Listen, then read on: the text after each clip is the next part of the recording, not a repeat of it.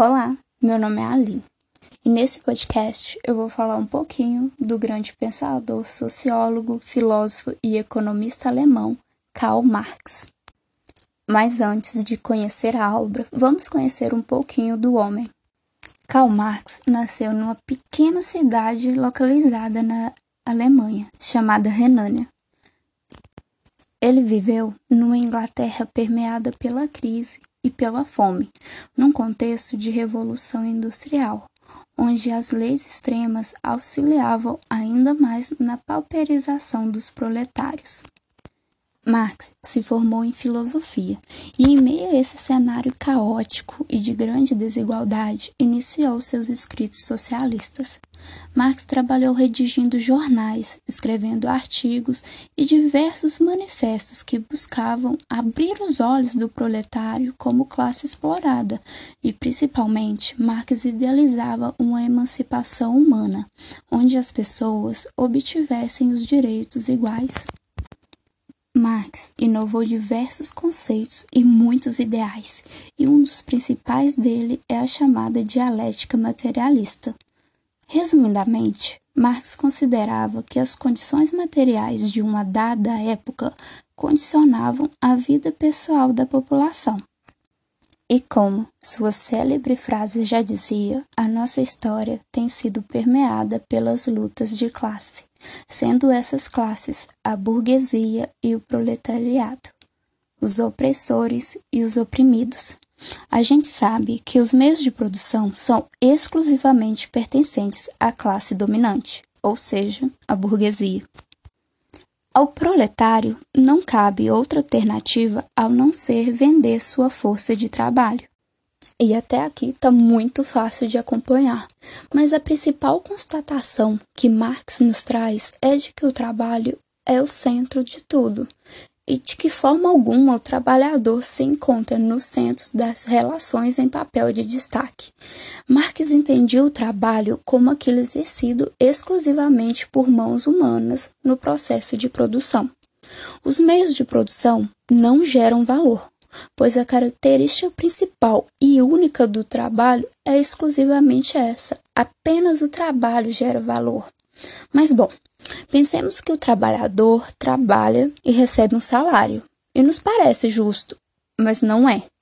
O valor que recebemos pelo nosso trabalho não é seu valor efetivo, é apenas uma parte. Quando vendemos nossa força de trabalho, recebemos por ela seu valor de troca, mas não o valor de uso. Como o trabalho também é considerado uma mercadoria, seu valor é determinado pelo tempo de trabalho socialmente necessário.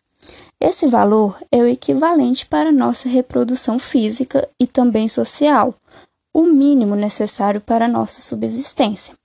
Mas, como Marx já nos afirmou, estamos sendo explorados, e essa exploração se dá justamente no tempo de trabalho excedente que trabalhamos, a uma produção constante de mais-valia ou mais valor, e esse é o trabalho não pago, o único meio do capitalismo continuar se perpetuando.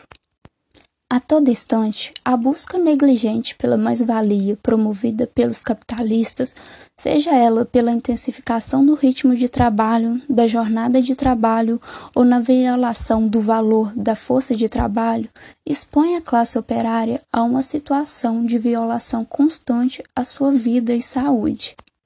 E como Marx evidencia, se o dinheiro vem ao mundo com manchas naturais de sangue numa de suas faces, o capital nasce escorrendo sangue e lama por todos os poros. Ao constatar essa realidade, Marx passa a evidenciar a necessidade de uma revolução protagonizada pelo trabalhador. Nesse viés, Marx escreve, na primavera de 1845, as suas onze teses, uma crítica radical às chamadas teses de Feuerbach, ao materialismo e à dialética hegeliana.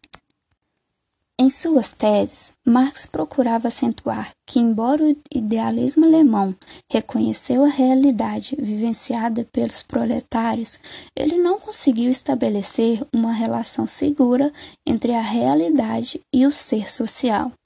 Não nos adianta apenas imaginar ou conhecer a realidade.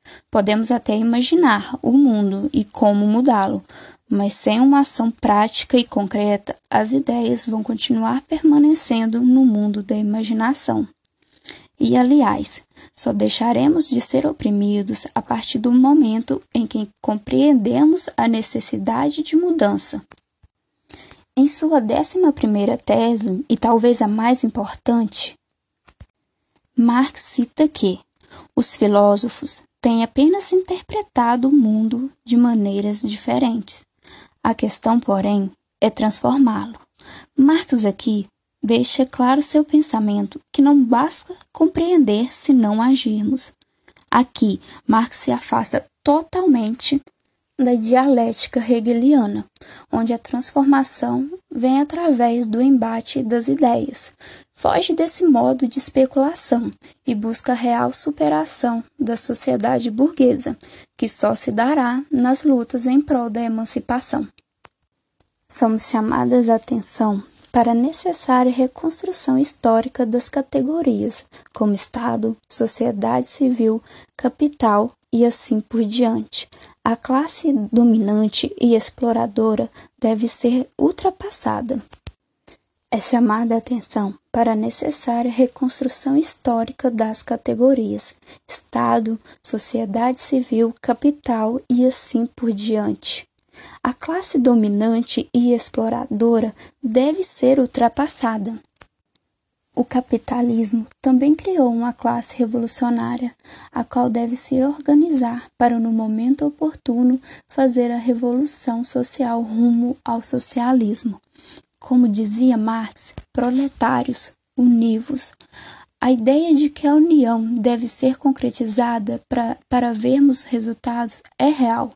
Se hoje temos leis trabalhistas, férias remuneradas, décimo terceiro, descansos semanais, entre outros, é graça à luta travada por trabalhadores, seja em passeatas, comícios, greves e também na participação dos sindicatos.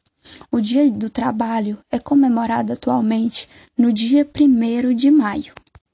Esse dia nos remete ao 1 de maio de 1886, o dia onde diversos trabalhadores foram protestar contra jornadas exaustivas de trabalho e por condições melhores dentro das fábricas. Nossa história, irrevogavelmente, está firmada nas lutas, mas nos cabe o dever de apoiar e lutar em prol de melhorias.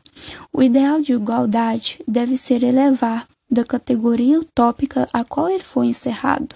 Nossa bandeira é vermelha e amarela, e ao final haverá sim emancipação. Para dar continuidade ao podcast, vamos ouvir agora uma música do Projota, Senhor Presidente.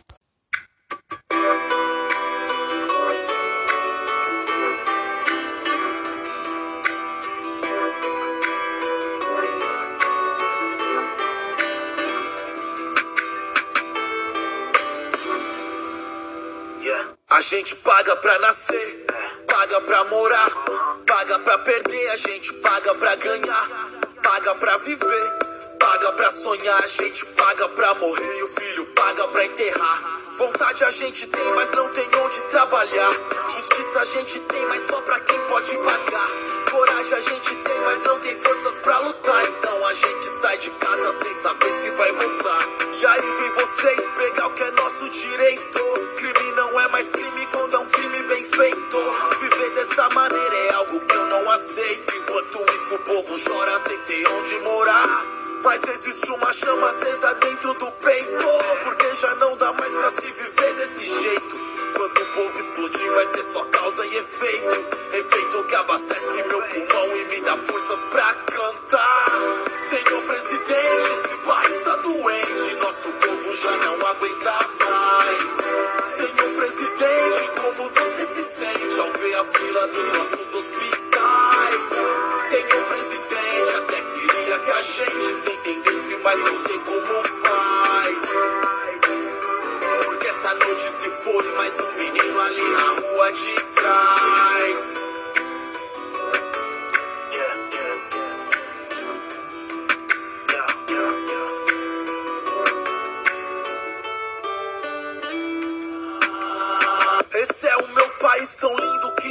furacão de um povo que ainda segue órfão do seu pai da nação, de uma pátria mãe solteira da sua população, onde o salário vale menos do que o preço do pão. Dorme um menino de rua descansando seus pés, viajando pra lua num papelote de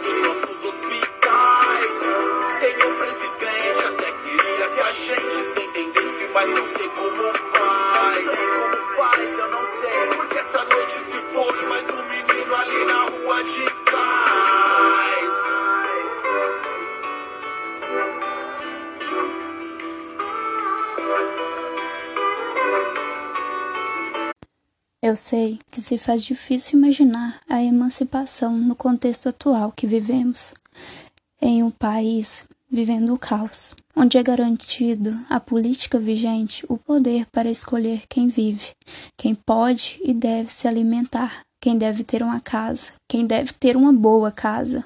Um país com mais de 13 milhões de desempregados e onde não se consegue ver o fim ao sofrimento.